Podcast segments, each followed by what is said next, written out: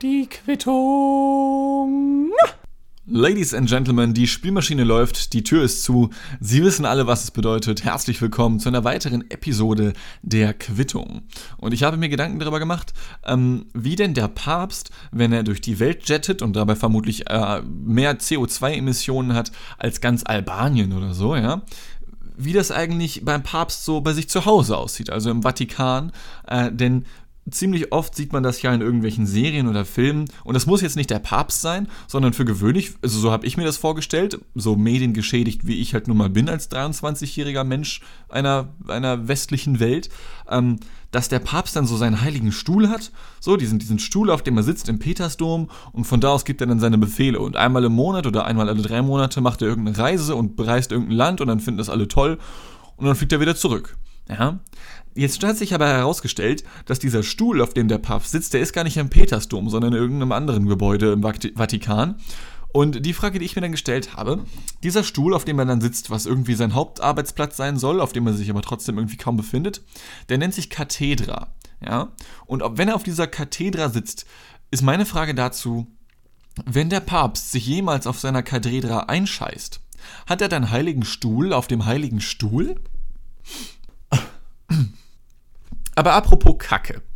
Am 20. Oktober im Jahre 2016 hat mein erst und auch einziger Wagen leider schlapp gemacht. Ich habe ihn am 1.11.2013 erhalten, das heißt direkt als ich 18 Jahre alt wurde, und fuhr ihn halt, wie gesagt, bis zum 20.10.2016, eben jenen verheißungsvollen Tag, an dem mein Wagen leider den Geist aufgegeben hat. Und zwar deswegen, weil er einen Kolbenfresser hatte. Und wer sich mit Autos ein wenig auskennt, wird wissen, ein Kolbenfresser ist somit das Böseste, was du haben kannst bei einem Auto.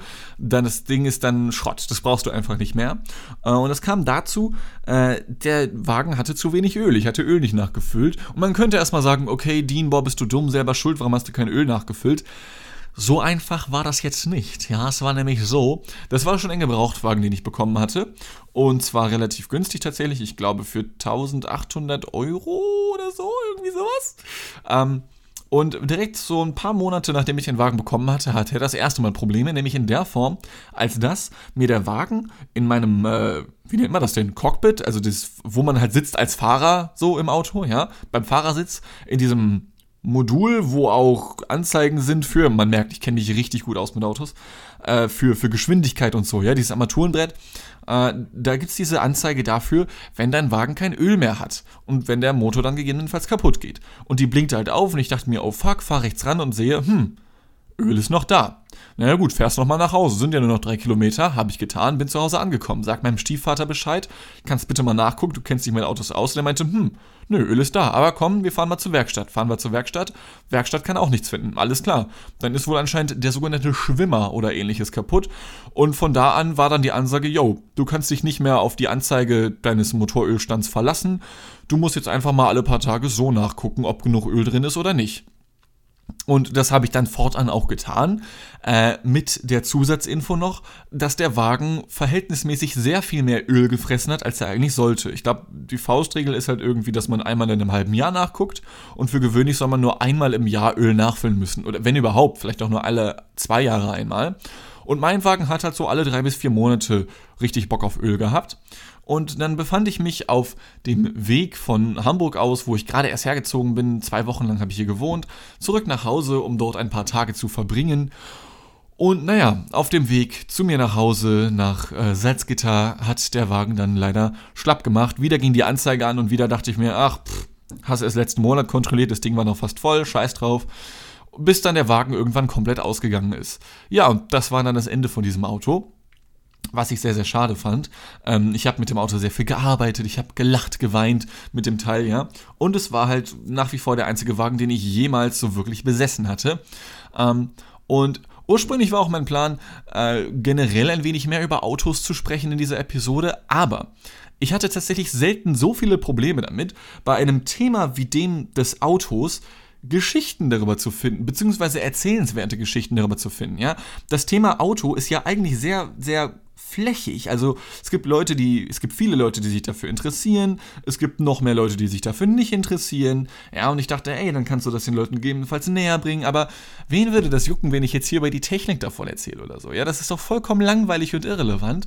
Und so viele witzige Sachen passieren halt auch nicht mit Autos. Es sei denn, du hast einen Autounfall, der ganz witzig aussehen kann oder so. Aber auch das ist mir halt bisher nicht passiert. Ich habe jetzt, ich habe tatsächlich so einen eigenen Tacho bei mir im Kopf. Ich habe so eine ungefähre Kilometeranzahl. Ähm, irgendwann habe ich angefangen, mir das aufzuschreiben oder beziehungsweise halt mental aufzuschreiben und mir zu merken, wie viele Kilometer ich als Person bereits Auto gefahren bin. Und ich habe tatsächlich schon die 400.000 Kilometer geknackt. Für mich als Person, wie gesagt. Mit meinem Erstwagen damals waren es so 160.000 und die restlichen 240.000 dann verteilt auf viele, viele andere Autos, die ich beruflich und privat fahren musste und durfte.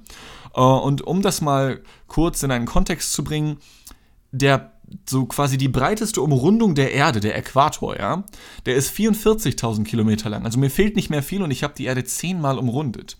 Und unter anderem habe ich deswegen so viele Kilometer auf dem Tacho bei mir als Person, weil ich unter anderem bei einem Superunternehmen für zwei Monate von VW gearbeitet habe.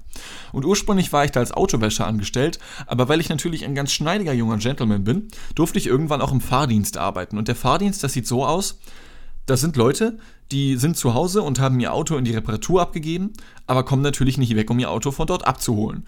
Und dafür rufen die dann den Fahrdienst an von VW und dann sagt VW, yo, wir holen dich ab und dann holt man die Leute ab oder fährt sie gegebenenfalls nach Hause, wenn sie ihren Wagen gerade in die Reparatur abgegeben haben. Ja, und ähm, da sind tatsächlich lediglich zwei Geschichten übrig geblieben, die überhaupt passiert sind so richtig, also die noch da sind, mental in meinem Gedächtnis. Und zwar zum einen ähm, Beziehungsweise es gab mehrere Leute, mit denen ich mich darüber unterhalten habe und vor allem die Herren der Schöpfung waren sehr interessiert an Autos auch, ja. Und die haben mich dann gefragt, ja, was fahren Sie denn normalerweise? Ja, ich habe mal Audi A4. Ach Mensch, ja, toller Erstwagen. Ja, finde ich auch. Ist voll, ja, hat vier Reifen, ne? Dann ja, und wissen Sie, was der noch alles hat? Und dann fangen die natürlich an mit ihrem Fachsimpeleien, wovon ich überhaupt keine Ahnung habe. Und ich sage, yo, hat einen Motor, und fährt, ja, 130 km/h. Danach wird es ein bisschen klapperig, das Gaspedal fängt dann an so prrrn, so ein bisschen komisch sich zu bewegen. Nach links und rechts schlägt das Ding dann aus, was es eigentlich nicht sollte, glaube ich. Aber hey. Und jeder, wirklich jeder der Herren der Schöpfung war dann enttäuscht, als er gehört hat, ja, der Wagen, der läuft nicht mehr. Und dann war das, was? Aber wieso? Warte mal, ach so, aber warte mal, du hast schon, wie viele Kilometer hast du damit, damit runter? Ich sag, ja, so insgesamt waren da jetzt 240.000 Kilometer drauf. Was? Nur so wenig? Aber du kennst doch das Sprichwort Audi, vier Ringe für vier Nullen, hier 400.000. Habe ich bis heute nicht verstanden. Vier, vier Ringe sind doch 40.000 oder nicht? Also vier Ringe gleich vier Nullen. Zwei Nullen sind 400, drei sind 4000, vier sind 40.000 oder nicht? Auf jeden Fall war jeder dieser Männer unfassbar persönlich enttäuscht von mir, dass dieser Wagen nicht die 400.000 erreicht hat, ja. Ähm, fand ich sehr, sehr komisch. Und dann war da mal eine ältere Dame, die ich ähm, ursprünglich zu ihr nach Hause hätte fahren sollen, aber auf halbem Wege meinte sie dann, entschuldigen Sie, junger Mann, ja, aber könnten Sie mich vielleicht also mein Mann, der liegt im Krankenhaus, ne? Könnten Sie mich dahin fahren? Ich habe gesagt, puh, ähm, ich meine, kann ich machen, aber ich muss dann danach wieder zurück. Also ich könnte die, sie dann nicht nochmal nach Hause fahren irgendwie oder so, ne? Dann, nee, ist schon okay, drehen Sie um oder so, ja, das wäre sehr nett von Ihnen. Natürlich habe ich das gemacht, so, ne, wenn die Frau dahin will, um Gottes Willen. Ähm, nicht das Problem. Und sie war ich glaube, fast die einzige, die mir ein Trinkgeld gegeben hat am Ende der Fahrt. Und ich meine, ich habe dieses Trinkgeld nicht erwartet und ich möchte das nicht mal haben. Also, weil, weil das ist irgendwie kein Job, bei dem man normalerweise Trinkgeld gibt oder erwartet beim Fahrdienst, ja. Und ähm, gerade bei ihr, sie hat mir dann ein bisschen was vom Pferd erzählt. Also, äh, warte, vom Pferd erzählen bedeutet, dass sie gelogen hat. Ne? Also das weiß ich nicht, ob sie gelogen hat, aber sie hat mir von sich erzählt. Ich war mein Mann, der liegt im Krankenhaus, ne, der Herbert. Und, und ja, wir haben ja nicht mehr so viel, wir hatten ja auch damals schon nichts, ne? Ähm, diese typischen Rentnergeschichten halt irgendwie. Aber es war eine nette Frau. Und ganz am Ende der Fahrt greift sie dann in ihr Portemonnaie und ich habe schon gesehen und habe gesagt, nein, Entschuldigung, wollen Sie mir gerade Trinkgeld? Nein, geben Sie mir kein Trinkgeld. Ich, ich will das nicht haben so. Ne? Ich habe das, ich habe das nicht nötig, wissen Sie.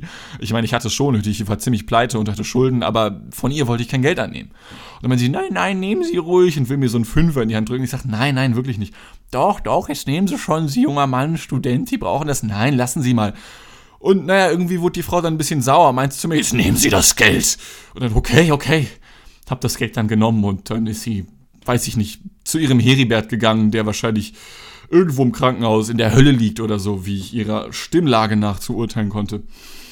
Ja, Apropos Kacke. Seit dem Jahr 2008 veranstaltet der Langenscheidt Verlag jedes Jahr was ganz Tolles, nämlich die Wahl zum Jugendwort des Jahres. Und ähm, für gewöhnlich ist es halt eigentlich so, dann sitzen da ein paar Leute zusammen und dann sammeln die Vorschläge und dann sagen die, yo, das sind die Top 10 oder so oder die Top 3 und dann wird gewählt und dann hat jemand gewonnen. Ähm, und eigentlich ist das Ganze nur eine Marketingaktion des Langenscheidt Verlages selbst, denn jedes Jahr bringen sie ihr Lexikon 100% Jugendsprache heraus. Das ist dann einfach so ein Langenscheid-Buch, wo die ganzen Jugendwörter eben drinstehen. Ähm, das ist eigentlich, wie ich fand und auch viele andere Menschen finden, ein ganz netter Werbegag, über den man auch hier und da mal labern kann, über den man sich austauscht, wie dumm das doch alles ist oder wie komisch manche Wörter sind, wie lustig oder so und wie belanglos das Ganze eigentlich ist. Es gibt ein paar Wissenschaftler, die sagen, nee, das ist doch gar nicht repräsentativ, das ist ja nicht wissenschaftlich. Ja, aber das soll es ja auch nicht sein, das ist von einem Unternehmen, das ist ein Werbegag. Und ich glaube, wir alle wissen auch, wie sehr das Ganze nicht wissenschaftlich ist. Okay? So, nun ist es nun leider so, dass der Pons Verlag den Langenscheidt Verlag Anfang des Jahres 2019 aufgekauft hat und dadurch wird es dieses Jahr zu keinem Jugendwort des Jahres kommen. Okay, denn der Pons Verlag hat gesagt, dadurch, dass wir das übernommen haben, den Langenscheidt Verlag und so, ähm, gibt es jetzt halt so Einbußen zeitlich. Äh, wir haben diesen, dieses Lexikon für dieses Jahr nicht rechtzeitig fertig bekommen und wenn es kein Lexikon 100% Jugendsprache gibt, gibt es natürlich auch keine Wahl zum Jugendwort des Jahres. Ich finde, sie hätten es trotzdem machen können, aber ich kann es halt aus ökonomischer Sicht schon verstehen, wäre nur trotzdem cool gewesen, weil, wie gesagt, ist ja eigentlich ganz lustig. Und ich dachte mir, okay, hab mir dann trotzdem nochmal die ganzen alten Jugendwörter des Jahres reingezogen, allein schon aus Nostalgiegründen. Und ähm, mir ist aufgefallen, dass viele der Wörter erst dann zu einem Jugendwort des Jahres wurden, als sie schon längst in der Jugendsprache angekommen, sind. Also vielleicht soll das auch so sein, wenn ich mal so drüber nachdenke. Auf der anderen Seite sollte ja eigentlich das Wort dann jeweils auf dem Peak äh, der, des Gebrauchs sein oder auf dem, auf dem Höhepunkt seines momentanen ja, Levels eben, Bekanntheitsgrad und so weiter, wie oft es eben verwendet wird. Ich habe gerade leider ein paar verbale Schwierigkeiten in meinem Kopf. Und ich finde direkt das erste, nämlich aus dem Jahr 2008, ist schon irgendwie ein Jugendwort, welches ich noch nie gehört habe. Und damals war ich definitiv noch ein Jugendlicher, nämlich hat im Jahr 2008 das Wort Gammelfleischparty gewonnen. Und zwar ist es eine Party für Menschen über 30 Jahre, also eine Ü30-Party. Ähm, finde ich jetzt nicht besonders lustig und ich kann mir vorstellen, dass das echt so, ich weiß nicht, dass da so 60 Jahre alte Langenscheid-Leute sitzen und sich dann denken, ja, ist doch lustig, ne? Das, das haben wir, das, das können wir auf uns beziehen irgendwie oder so. Keine Ahnung. Und ohne jetzt hier jedes einzelne Wort richtig lange durchgehen zu wollen, ähm, möchte ich auf eins besonders hinaus, nämlich, also zunächst mal gab es im Jahr 2009 das Harzen, okay, das kenne ich, 2010 Niveau-Limbo, ständiges Absinken des Niveaus.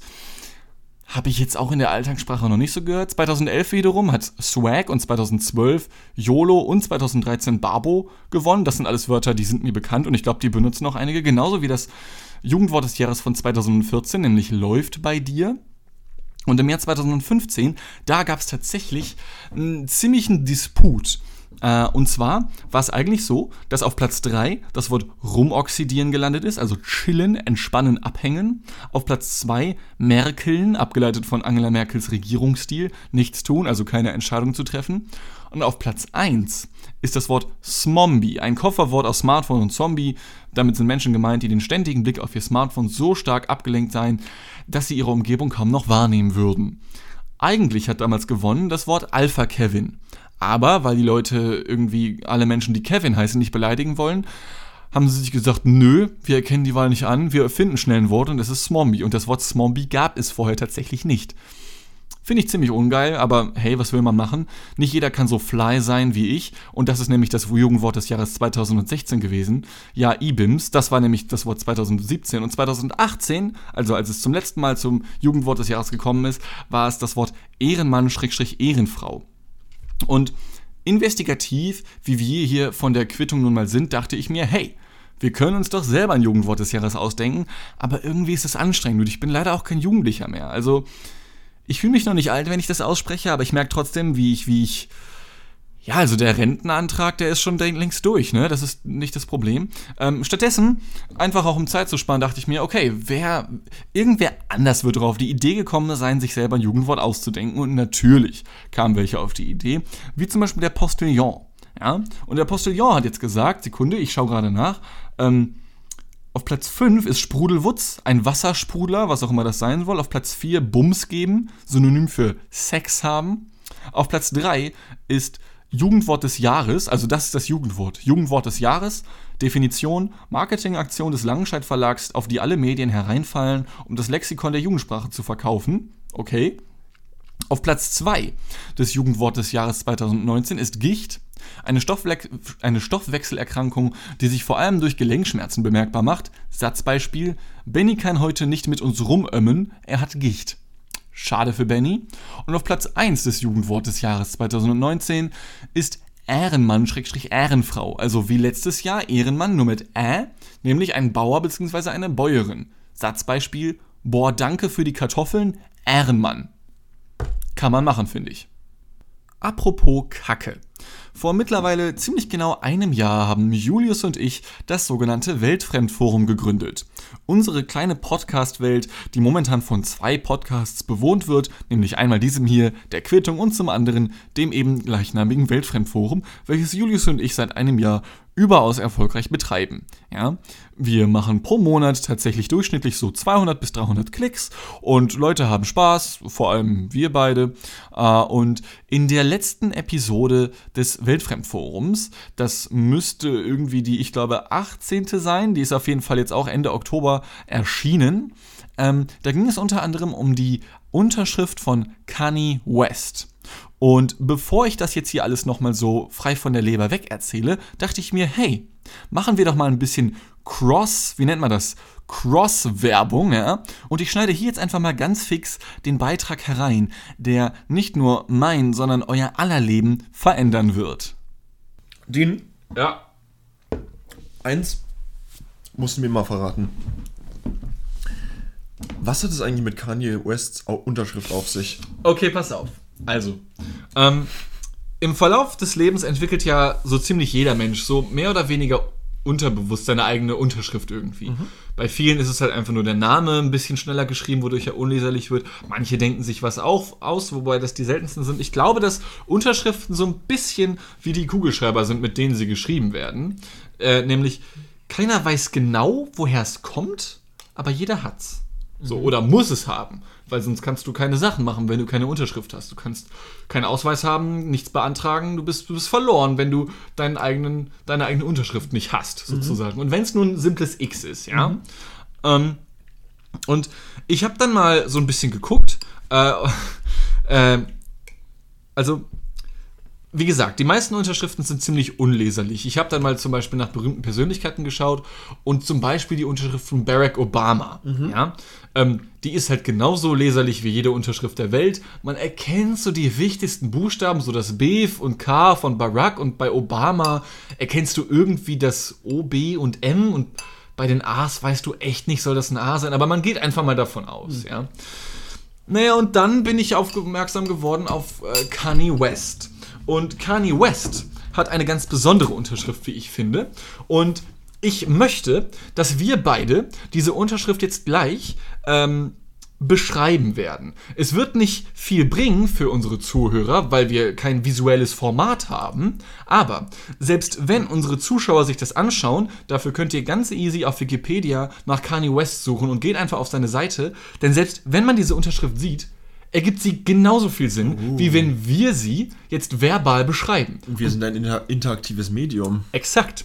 Und genau das werden wir jetzt tun. Und Julius, bevor ich jetzt auf die Wikipedia-Seite von Kanye West ja, hier klicke, ähm, pass auf. Konzentrier dich ganz hart und denk daran, dass Unterschriften dafür da sein sollen, um den Namen der Person wiederzuerkennen, okay?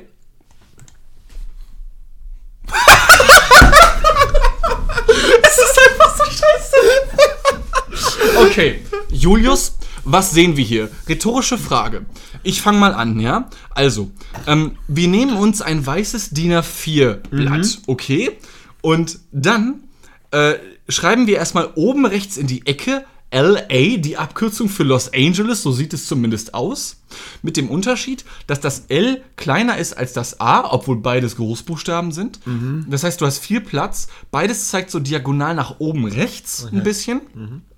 Das große L, was kleiner als das große A ist, ist per Schwung nach unten mit dem A verbunden. So, das ist, das ist der erste Part dieses Triptychons. Ja?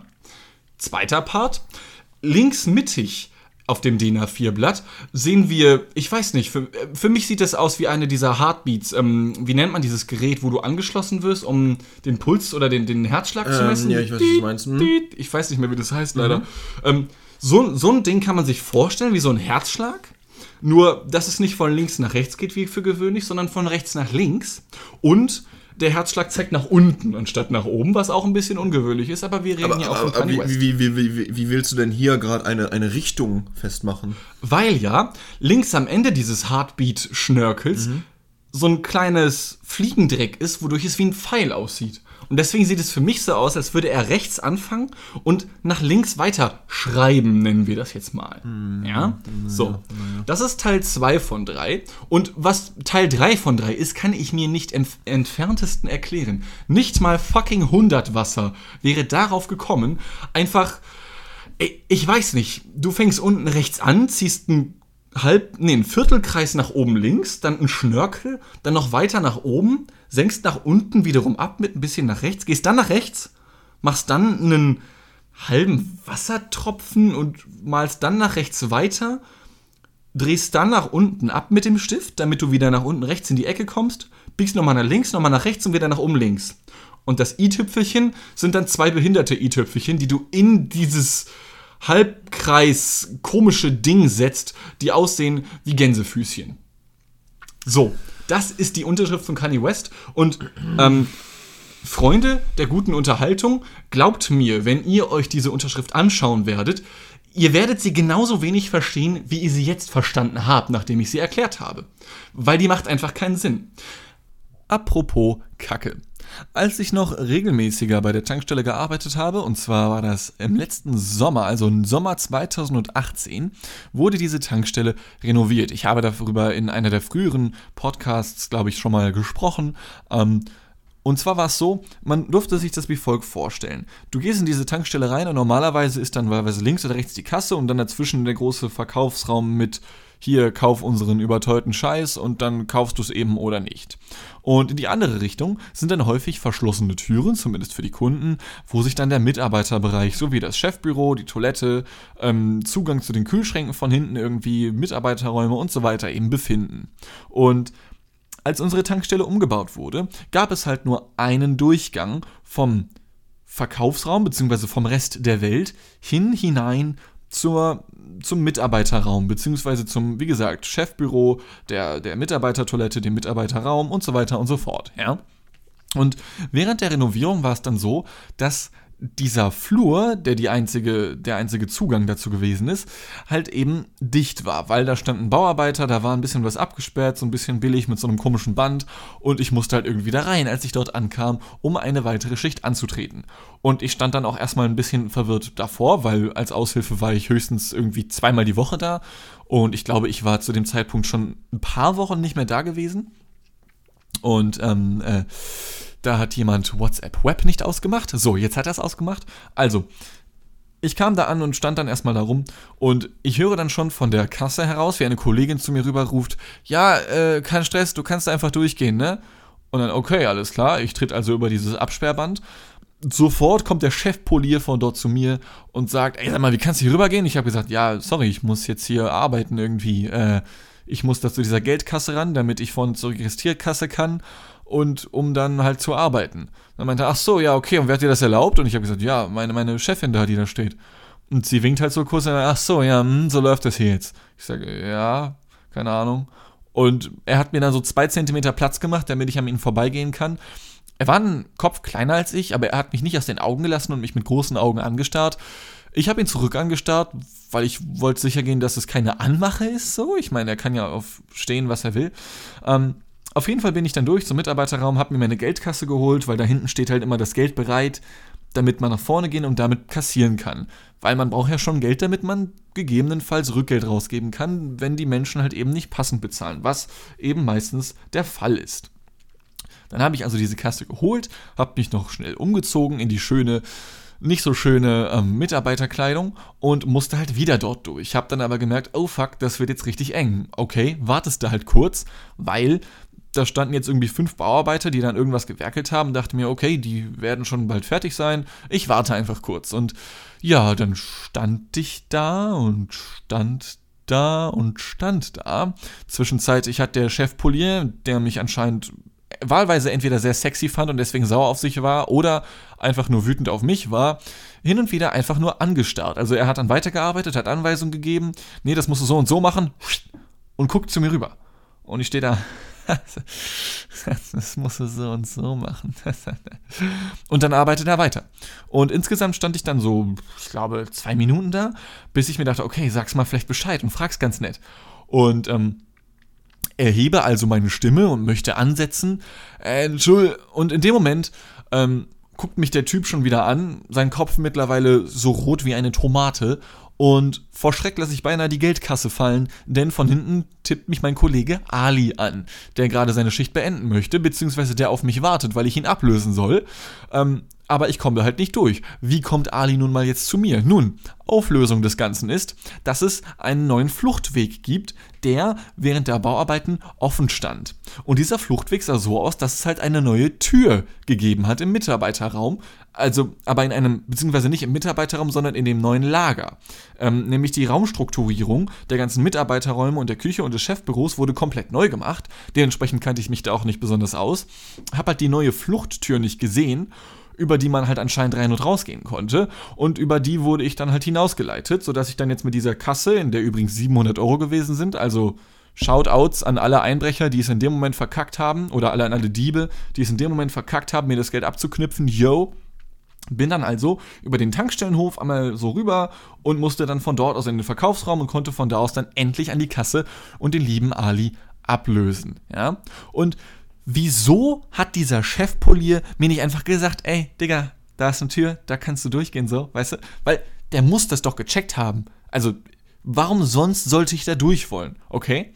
Und das Einzige, worauf ich jetzt hinaus möchte, ist, ähm, je nachdem, mir vollkommen egal, wer hier zuhört, ob das auch ein Bauarbeiter ist, ob das ein tomatenfarbiger Chefpolierer ist, ja, werdet vielleicht bitte einfach nicht so. Ähm, vielleicht hätte ich schon früher etwas sagen können, vielleicht hätte er mir dann gesagt, ey yo, da ist, da ist ein Fluchtweg. Äh, vielleicht wäre er aber auch einfach nur asi geworden, was ich halt befürchtet habe, weswegen ich ihn nicht angesprochen habe.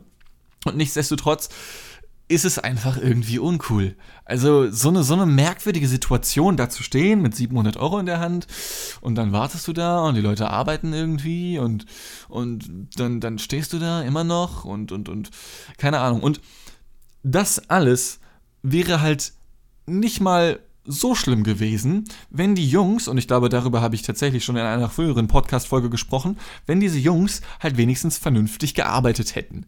Denn ähm, beispielsweise haben sie vergessen, bei der Renovierung das Dach wieder zu schließen. Das heißt, die haben es aufgerissen, sie haben irgendwas daran neu gemacht und anschließend wieder nicht zugemacht. Ja, wodurch erstmal der gesamte halbe Laden unter Wasser gestanden hat, vor allem der gesamte halbe, weißt du?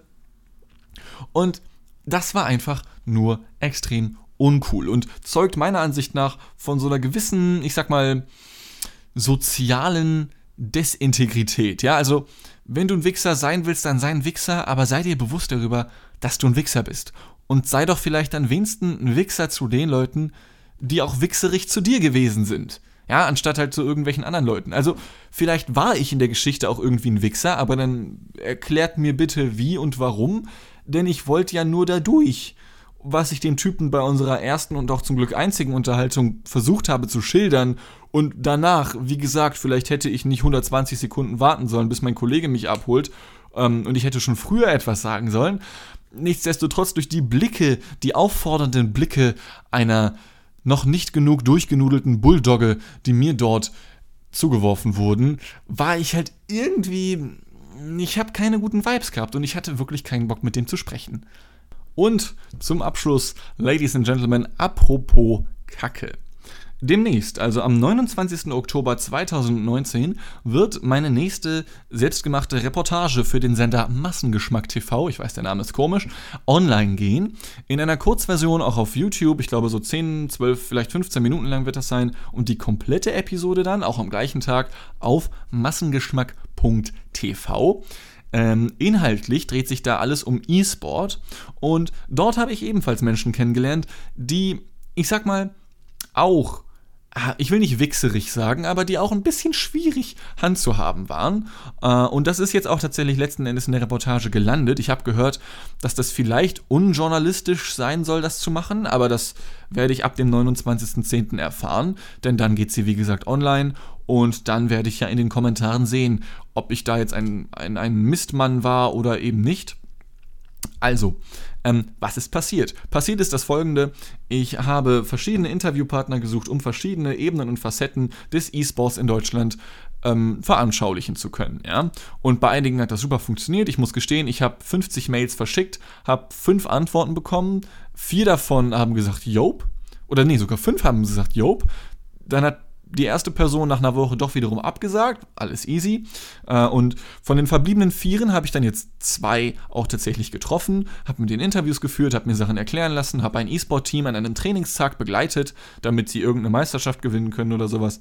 Und bei anderen, bei den anderen beiden potenziellen Interviewpartnern ist es leider nichts geworden. Und zwar deswegen, weil ich von Person zu Person rumgereicht wurde, wie ein Joint, ohne irgendwie zum Abschluss zu kommen. Ja.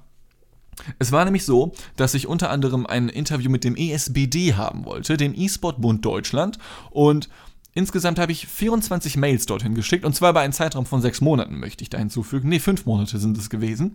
Und es ging immer wieder hin und her. Ja, haben sie an dem Tag gesagt, ja klar, können wir machen, cool, treffen wir uns zum Interview. Dann zwei Tage vor dem Interviewtermin, ach nee, sorry, kann doch nicht. Und das ging wirklich immer wieder so. Und noch krasser fand ich dann eigentlich die Freaks for You Gaming GmbH. Ähm, ich habe ziemlich krassen Respekt davor, was die alles auf die Beine gestellt haben. Das Unternehmen gibt es jetzt seit, ich glaube, 17 Jahren und mittlerweile ist es ziemlich erfolgreich und betreut unter anderem die 99 Damage Liga. Das ist so eine Online-Liga, in der professionell Leute Counter-Strike Go gegeneinander spielen. Dann haben sie diverse Events für League of Legends und so, wo es auch Preisgelder gibt und so weiter und so fort. Und das ist schon ziemlich sick, wie ich finde. Verzeihung. Nur, auch die habe ich bereits im Juni 2019 angeschrieben und einen Monat später immer noch keine Rückmeldungen auf meine dann in dem Zeitraum drei Mails bekommen. Hab dann da irgendwann angerufen und hab dann erfahren, ey yo, sorry, aber diese ganze PR-Abteilung, die du da versucht hast zu erreichen, sowohl telefonisch als auch per Mail, die gibt's schon gar nicht mehr. Und Stand Oktober 2019, wie gesagt, in zwei Tagen geht sie online. Heute ist der 27.10., wer mitrechnen möchte oder eben nicht möchte, ich habe es ja gerade erzählt.